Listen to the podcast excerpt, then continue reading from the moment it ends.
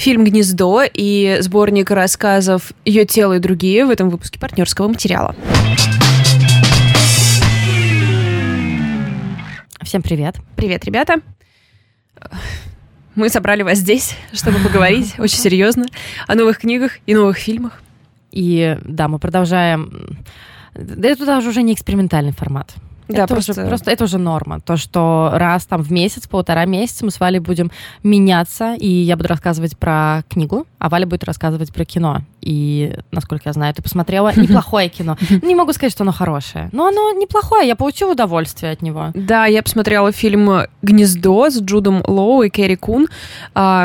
Совершила вообще массу ошибок. Э, стала смотреть его через Apple TV, заплатила для, за него 350 рублей. Фак, а он был бесплатно на кинопоиске. Да, да, да. И причем на Apple TV за 350 рублей у меня не было возможности смотреть его в оригинале с субтитрами. Я просто Серьезно? такая, ребят, ну вы знаете что, я ну, конечно же, я уже заплатила, так что сидела и кололась. А, то и... есть, о, это, ну, это, конечно, это очень обидно. Да, я обидно. Я о том, что он на кинопоиске сегодня с утра узнала, когда да. полезла уточнять имена. Я такая, ё-моё. Да, особенно обидно с учетом того, что, ну, я обожаю голос Карикун, у нее такой глубокий и при этом чувственный голос. Да ладно, я вообще обожаю Карикун, что что Человек, и... который играл в Оставленник.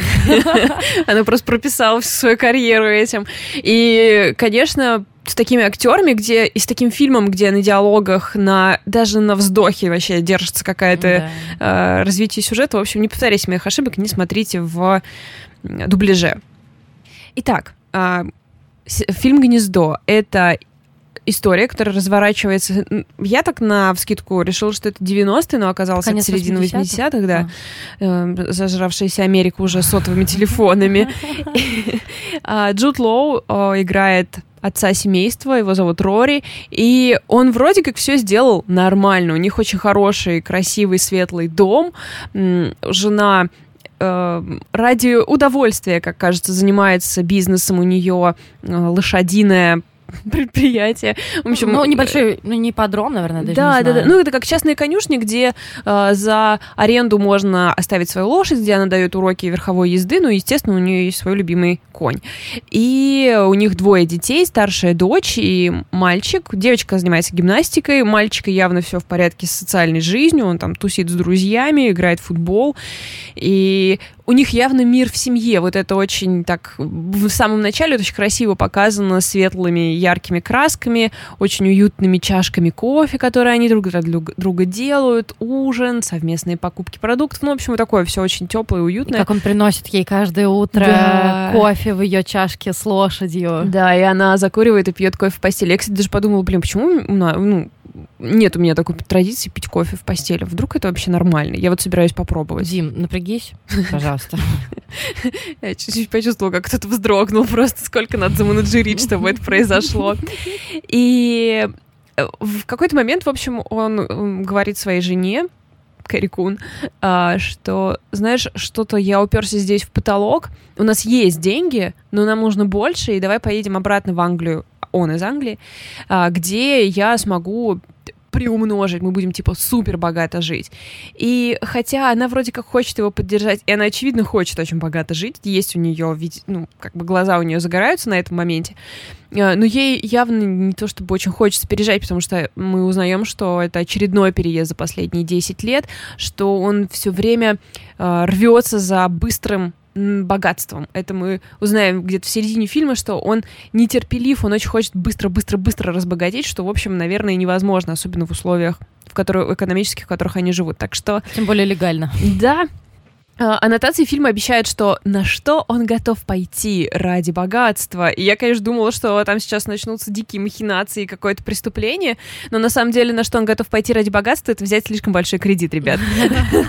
И не сказать о нем жене. Реализм, реализм. Да-да-да, здесь все держится в рамках реализма.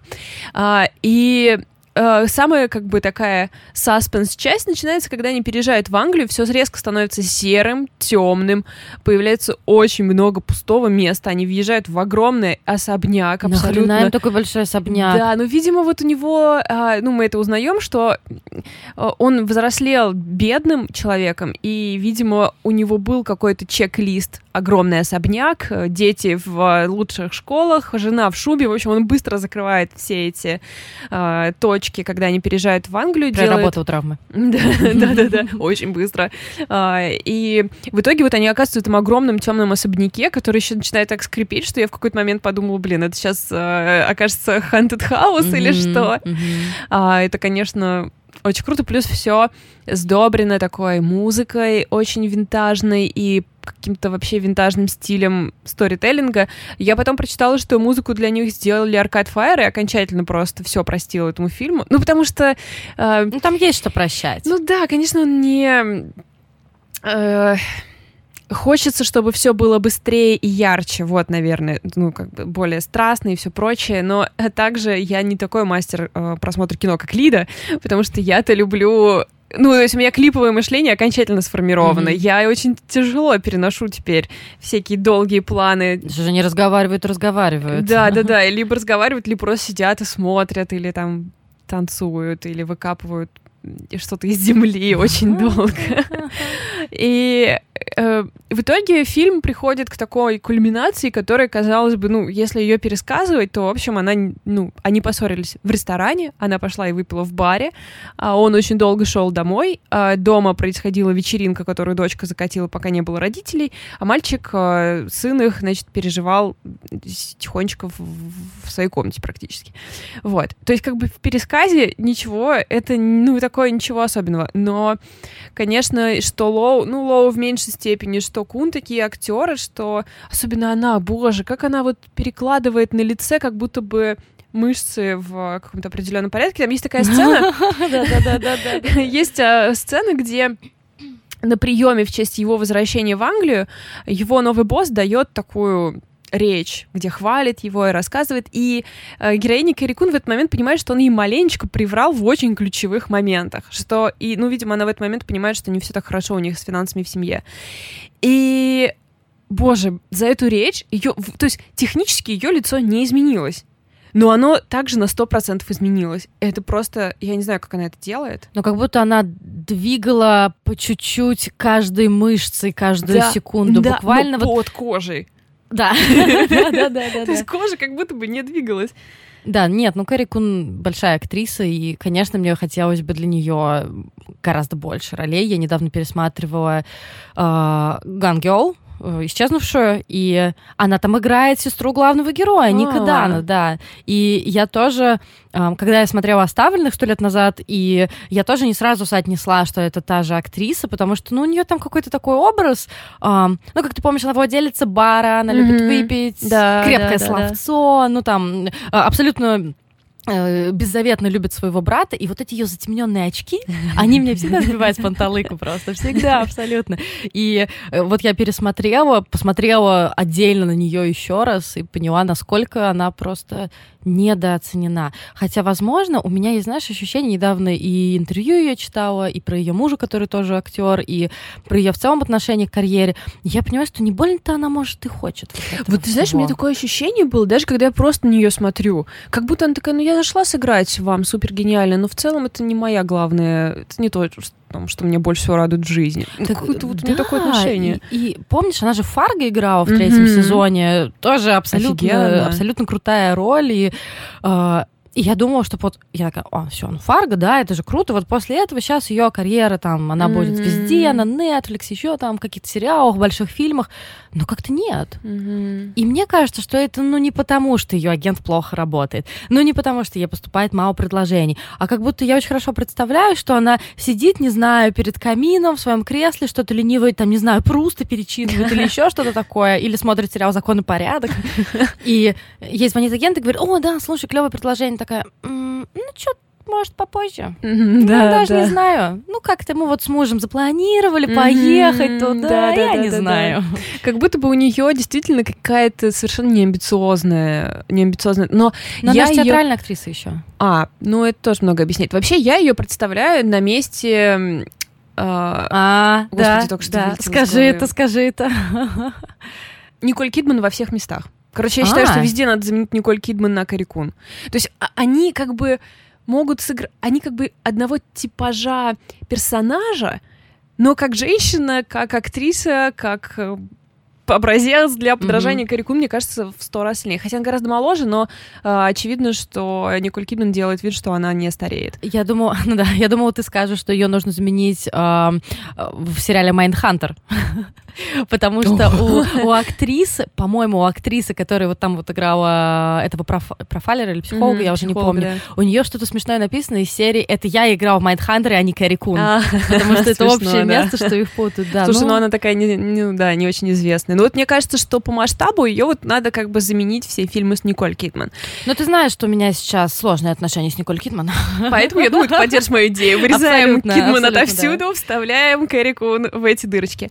А, ну, в общем, если говорить о... Возвращаясь к гнезду, чем дольше, чем больше часов проходит с момента, как я его посмотрела с таким эх, отношением, тем больше он мне нравится, потому что это на самом деле довольно правдивая история про брак, который изначально был, ну, не сказка. То есть он встретил ее, когда у нее уже была дочь, у него какие-то супер странные отношения со своей семьей, ну, вернее, нет никаких отношений со своей семьей.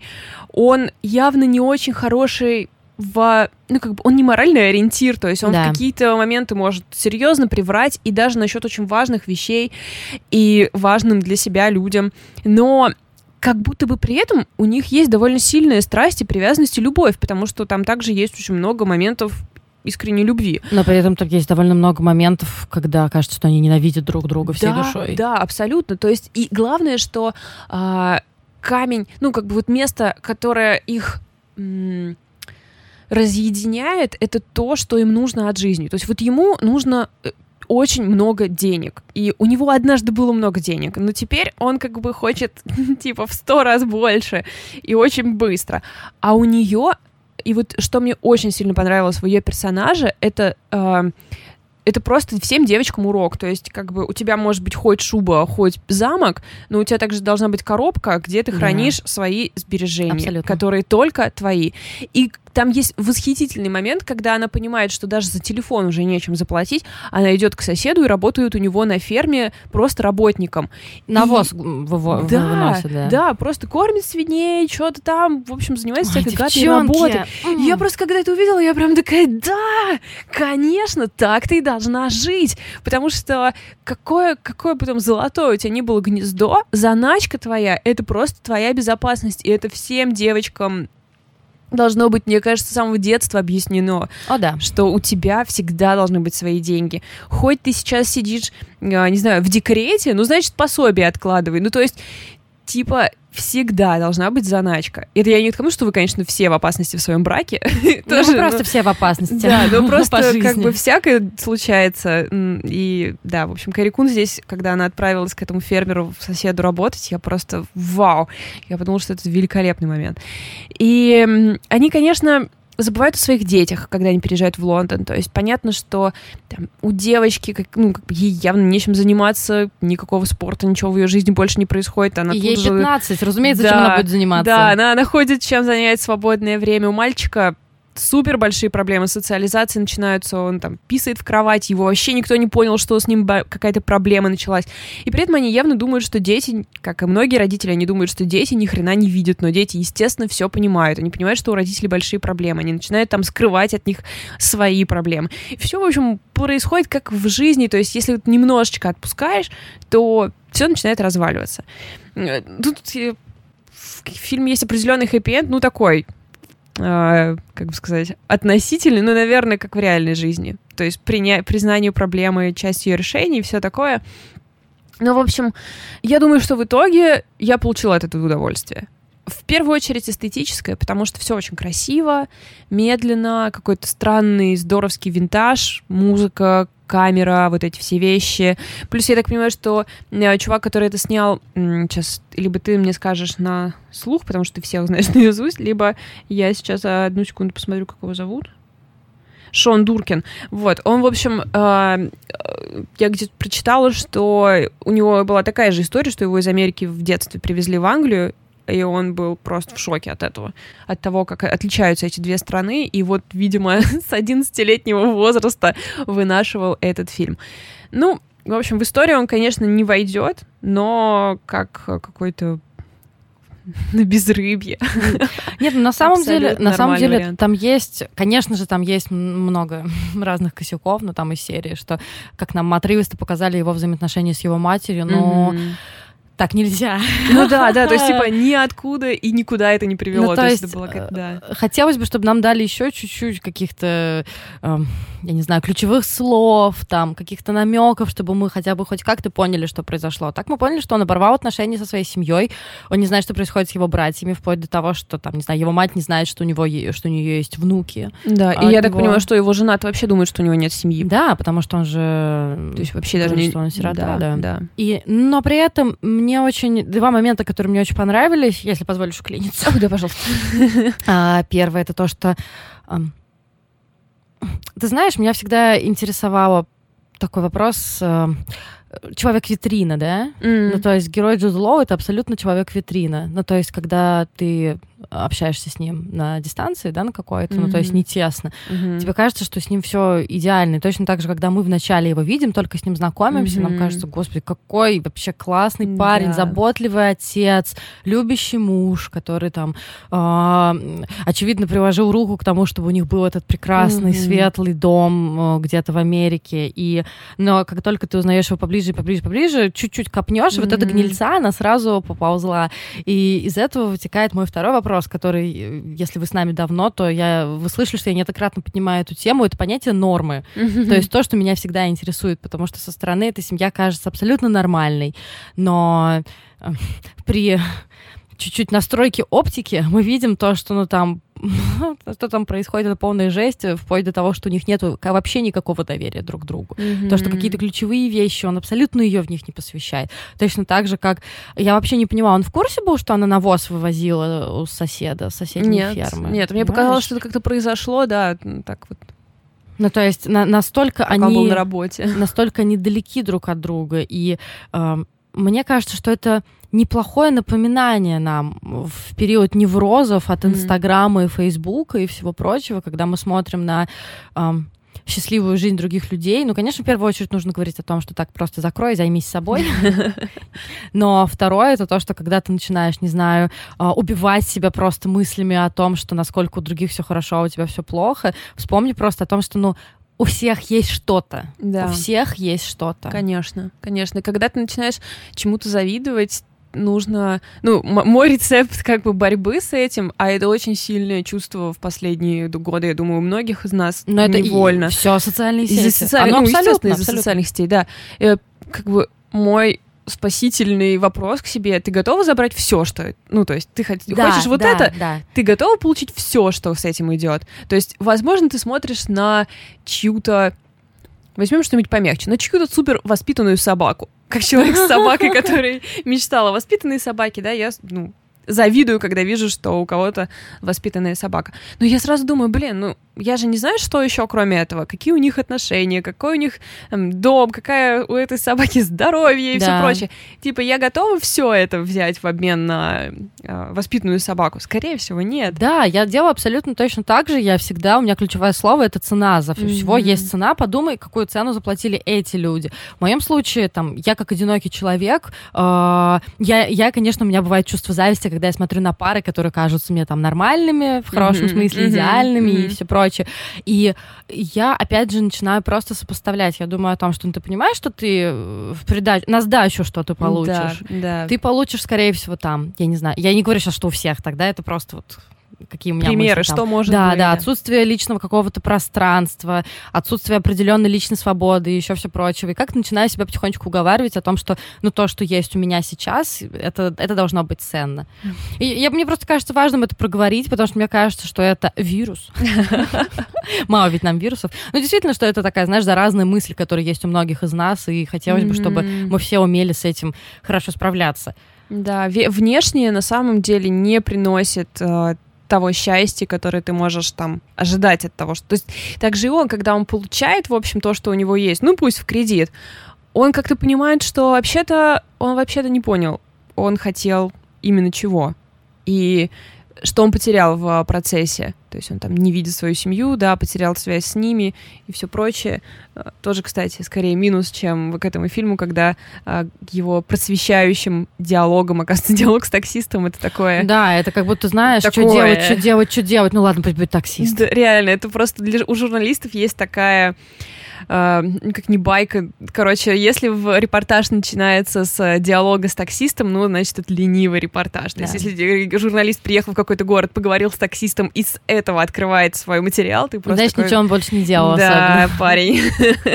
Я поняла. Но, с другой стороны, таким образом нам было легче понять, что хотел сказать автор. Ну, тут все было, да, Да, нам просто, знаешь, просто взяли вот так ладошки немножко по лбу хлопнули о том, что дети, дети, вот что самое главное. Ну и слушай, Слушай, ну, в, конце, в конце так и оказалось, мне этим напомнило другую жизнь э, Пола Дана, то, что в очередной mm-hmm. раз страдающие, но при этом все понимающие дети, которые берут за ручку э, родителей, которые оказываются еще большими детьми, которые просто в, абсолютно, в абсолютном э, охеревании от того, что происходит, э, сажают их за стол, дают им завтрак и говорят нормально, все ок, мы это все переживем. И для меня, мне тоже, кстати, показалось, что там был хэппи-энд, это как бы не тот фильм, в котором могут быть спойлеры. Ну да, да, да, ничего особо, да, какого-то ключевого что, поворотов нет. Что, mm-hmm. возможно, они переедут в какой-нибудь маленький домик в Миссури, но поймут, что как-то пересмотрят ну, да, свои ценности. Возможно, возможно. Ну, то есть они останутся вместе, я думаю, так. Я тоже так думаю, потому что, ну, как это, они оба хороши. ну да, да, так и есть. Ах, ну ладно, я поняла, что вообще почти сожрала все время твоей книжки, так что давай переходить к ней. Да, я не стала особенно париться и просто хочу рассказать про книжку, о которой Валя упоминала в прошлый раз в части для патронов.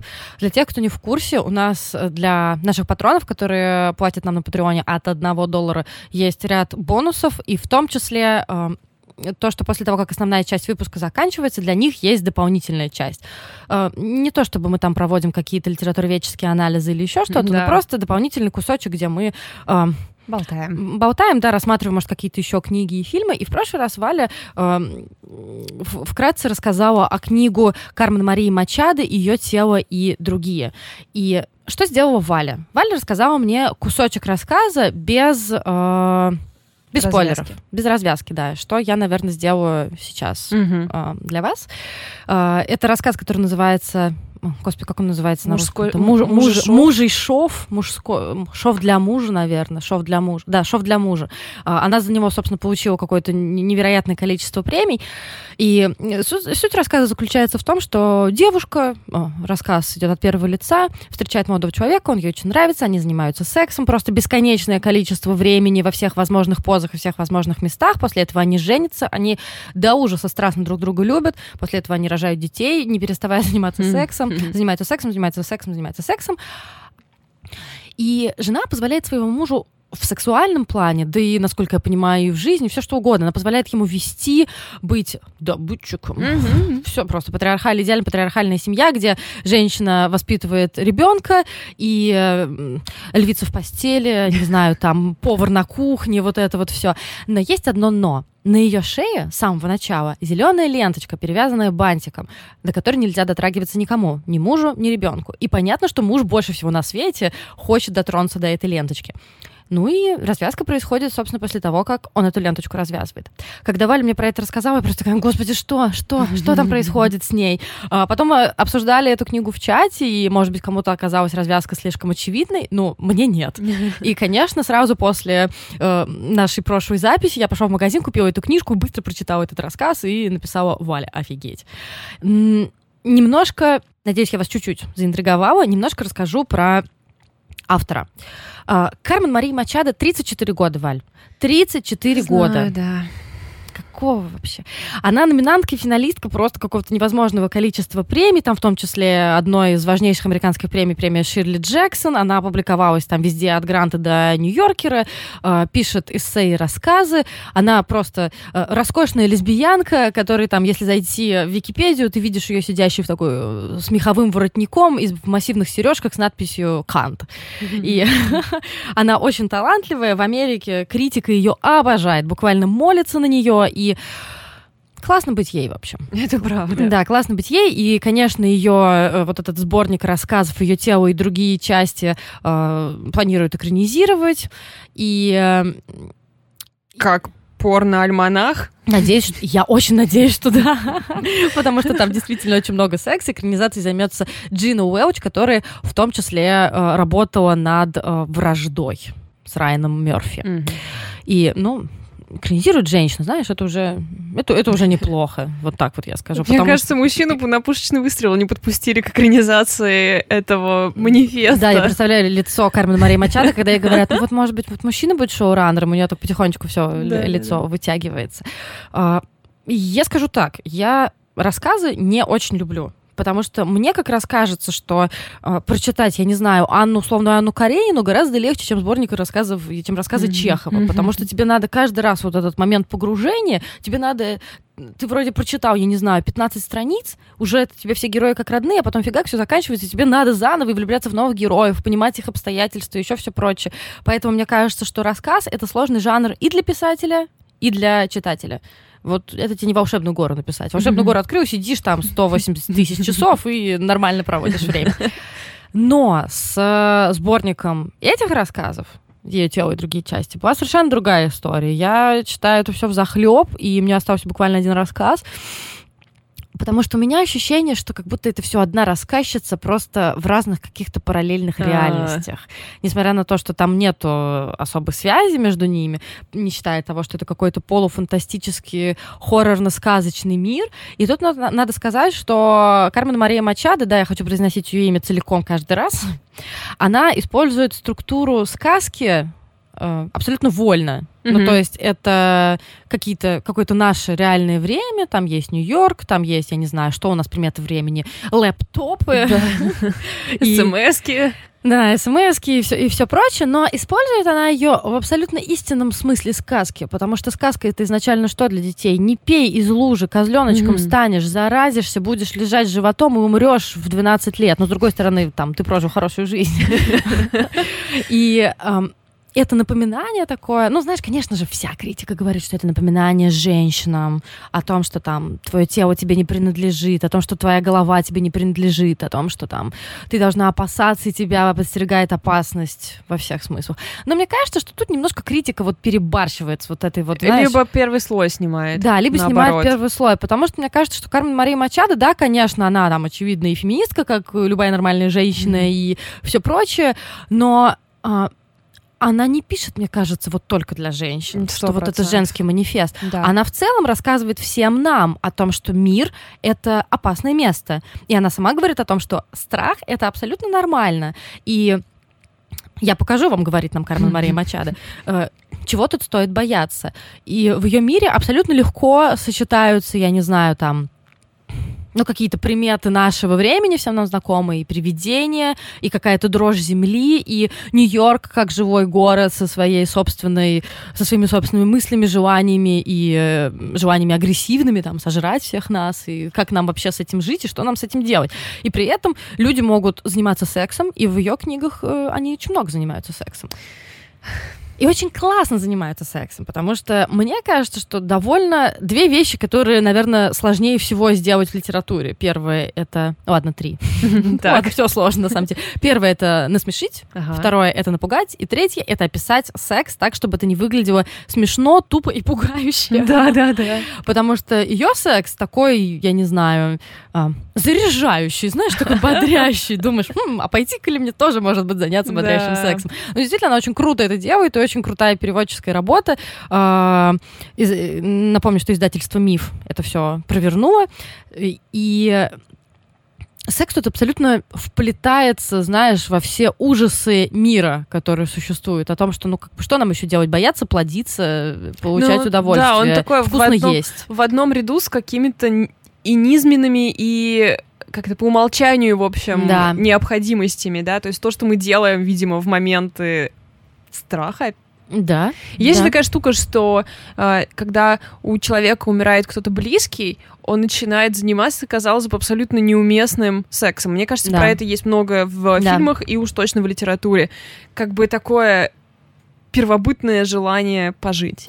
Так а все эти бэби-бумы, которые происходили там в послевоенное время, и я уверена, что 2020 год принесет нам очень много детей, потому что вокруг меня очень много людей беременели и рожали просто какого-то невероятное количество, потому что мне кажется, что реально страх смерти вызывает абсолютно естественное желание плодиться. И, ну, то, что нам вкладывали всю нашу жизнь, что ты должен сделать точно, это оставить потомство. Я как бы, давайте безоценочно эту мысль, да? Да, Но да, согласитесь, что это всегда витает. Ты должен должен оставить потомство после себя. Ну, как поэтому... минимум, природа, типа, я сделала вам некоторые инструменты, чтобы вы продолжали себя воспроизводить. Люди делают презервативы. Да, природа. Какого хера? Этого я не предусмотрела. Да, да, да, да, да. И, конечно же, хочется сказать, э, есть очень большой соблазн, мне кажется, для всех литературных критиков и журналистов сказать о том, что вот, э, вот этот инструмент через хоррор, через такую страшную фантастику показать страшную женскую долю. Mm-hmm. Ну, потому что, слушай, начиная от ребенка Розмари через э, призрак дома на холме, который Мария, э, э, э, Кармен Мария Мачадо очень любит, и, конечно же, и там заканчивая, я не знаю, человеком-невидимкой, который вот тоже недавно вышел в этом году. Ну, то есть сейчас, мне кажется, в кино особенно, да, тема э, страха там перед насильником, перед э, каким-то чувством заточения, чувством несвободы у женщин в кино отрабатывалось только так. Будь здоров. Поэтому я понимаю всех американских критиков, которые такие сразу. Манифест женского страха, манифест женской несвободы. Ну, это, это как бы понятно. Но мне, кстати, гораздо больше понравился другой кусок э, в этой книге, не э, женский шоу, не шов для мужа, несмотря на то, что это, конечно же, великий рассказ, а э, рассказ, который называется «Вопиющие преступления». Ты дошла до него или нет? Я еще? прочитала его, да. Ты прочитала его, да? А, он построен как... А, синопсисы эпизодов сериала э, «Закон и порядок», там какой-то вот спин этого сериала. Да. И причем э, я ничего про это не знаю. Ты смотрела его? Э, ну, не, я скорее знаю его место знаю его месте в культуре, но нет. Не ну, смотрела. то есть это не обычный закон и порядок, это закон и порядок спецкорпус. Я-то потому что думала, что вот есть сериал «Закон и порядок», и она придумала какой-то спин оказывается, что нет, и что и Бенсон, и Стейблер, которые главные герои у нее, это реальные герои этого сериала. И, наверное, мне надо было погуглить, что Стейб... Стейблера, а, Бенсон это детектив женщина, Стейблер детектив мужчина, Стейблер играет Кристофер Мелони, и мне было бы, который играет в Хэппи, например. А. И мне было бы гораздо, гораздо да. легче, наверное, представлять себе его, потому потому что я его представляла совершенно по-другому. 272 серии сериала «Закон и порядок спецкорпус». Как она сама говорит, что э, она перечитывала все эти короткие описания, у нее была идея немножко с этим поиграть, сделать это более сюрреалистичным. И да, у нее все получилось. Я думаю, что у нее все абсолютно получилось. Э, я хотела бы прочитать вам один маленький кусочек из первого сезона, то есть как это все выстроено подглавы — это сезоны, то есть тут их, по-моему, пять, если я ничего не путаю. И там маленькие кусочки с подзаголовками, там названиями, названиями каждого эпизода, да. А, Ноктюрн. Призрак одной из убитых и ошибочно захороненных несовершеннолетних моделей начинает преследовать Бенсон. Вместо глаз у нее колокольчики. Маленькие медные колокольчики висят в глазницах, язычки почти достают до скул. Она стоит над постелью Бенсон, правый колокольчик слегка позвякивает, потом левый, потом снова правый. И так четыре ночи подряд в два часа ночи семь минут.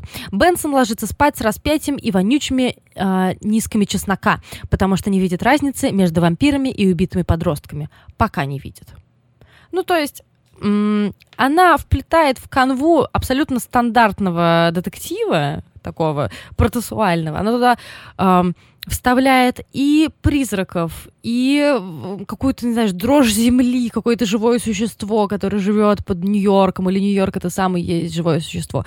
И маленький спойлер, что она делает лично для меня, для Лидии Кравченко. Она делает допельгангеров, то есть злобных двойников, которые хотят украсть твою жизнь, украсть все, что у тебя да. есть. И для меня это вообще одна из самых страшных, наверное, тем в жанре и в литературе, и э, в кино. В жанре хоррор я имею в виду. Ну, потому что мне было это буквально страшно читать вот эти... Э, Когда первый раз там это произошло, что вы же здесь уже были, я прям такая, ё-моё, что еще ты можешь сюда засунуть? Да, то есть э, она называет, то есть главные герои это Бенсон и Стейблер, а их злобные двойники это Хэнсон и Эйблер. И я просто так хорошо себе их представляю, и там есть момент, когда э, вот этот Эйблер, он приходит к дому Стейблера, ну что там видит его жену и убегает. И я это так хорошо себе представила, знаешь, у меня есть вот тоже один из моментов, который меня пугает в хоррорах, это когда какой-то вот злой, mm-hmm. не знаю, злая какая субстанция антропоморфная, она быстро убегает, высоко поднимая колени, как-то так вот да, скалясь да, при этом да. неестественно, да, поднимая плечи. И я это так хорошо себе представила. Я это читала, разумеется, одна ночью, там, при маленьком э, ночном свете. И мне было буквально страшно. А, короче говоря, я как противник рассказов абсолютно рекомендую эту книгу, потому что слоев там, знаешь, снимать не переснимать, особенно я не знаю, мне нравится вот это вот умение предсказывать у всех писателей. Книга была выпущена в 2017 году, и второй рассказ, э, который сначала нам кажется историей просто рефлексии своих э, половых партнеров. Mm-hmm. Так вообще говорят сейчас половых партнеров? Такое тупое какое-то выражение. Своих ну, партнеров. Просто, ну, не знаю, сексуальных да. партнеров. Сексуальных партнеров да. Э, на проверку оказывается, что это история апокалипсиса. Причем как... Э, как она это делает? Да, как она это с нами проворачивает? Вот этот вот ее старителлинг абсолютно напрыгивает на тебя из-за угла. Ты даже не понимаешь, в какой момент это началось, и ты вдруг просто закружен в совершенно невероятных сюжетных поворотах. Да. И как это произошло, и ты просто такой, ёкаламане. Именно так.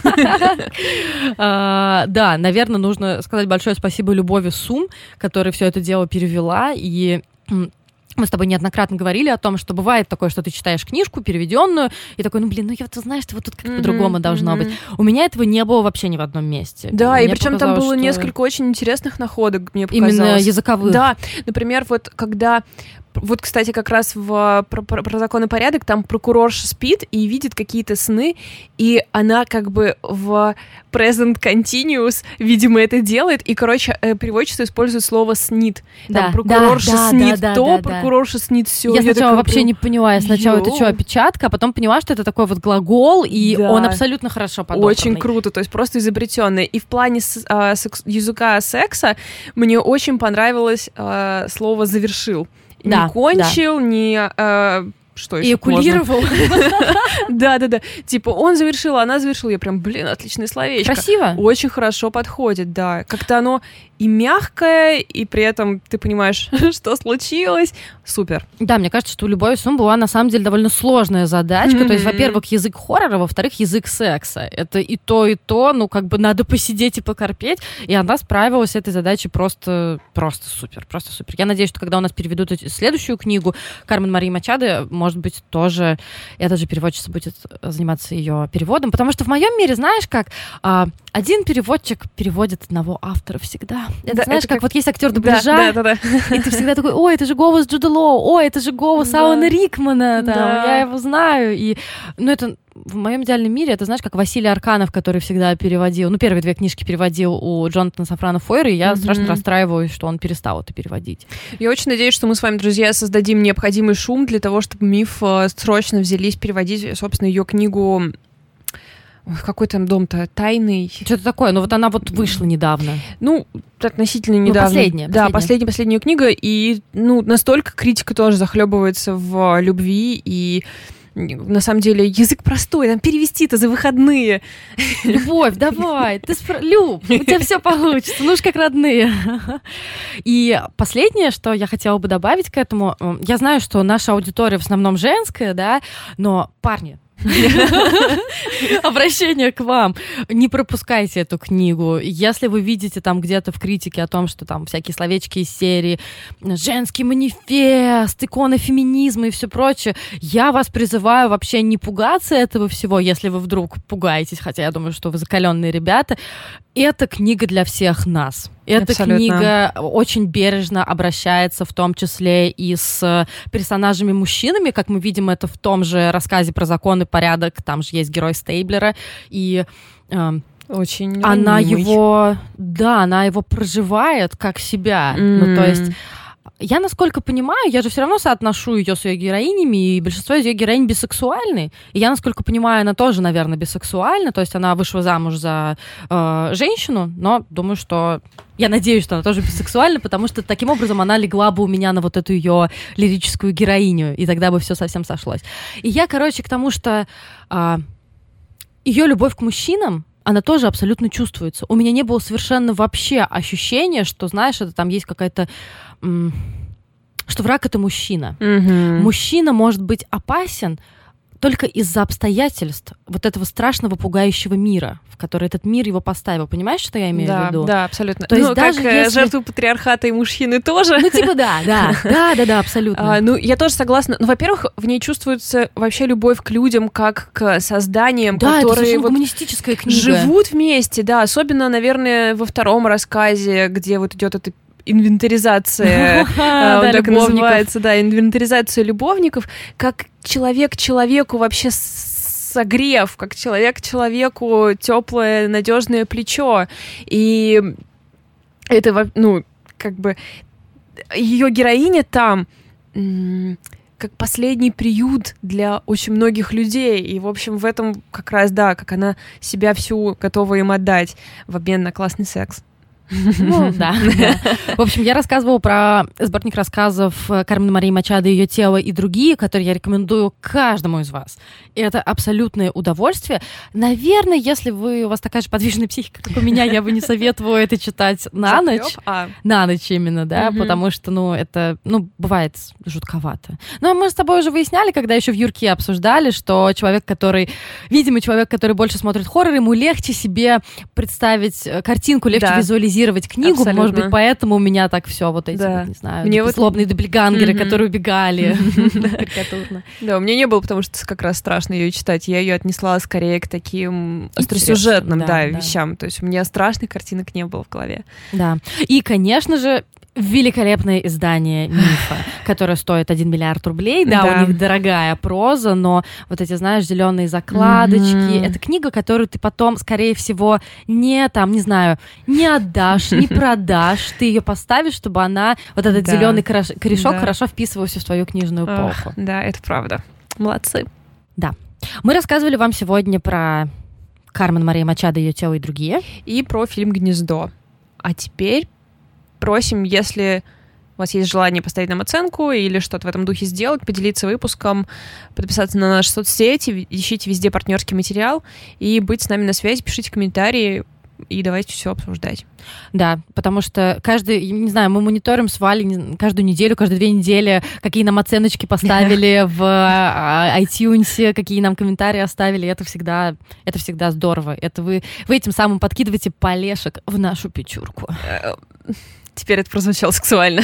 Возможно, у меня была такая цель, но я не успела это отрефлексировать. В общем, тем, кто а, не наш патрон, пока. А, хорошей вам недели и пока. А те, кто наш патрон, мы увидимся с вами через секундочку.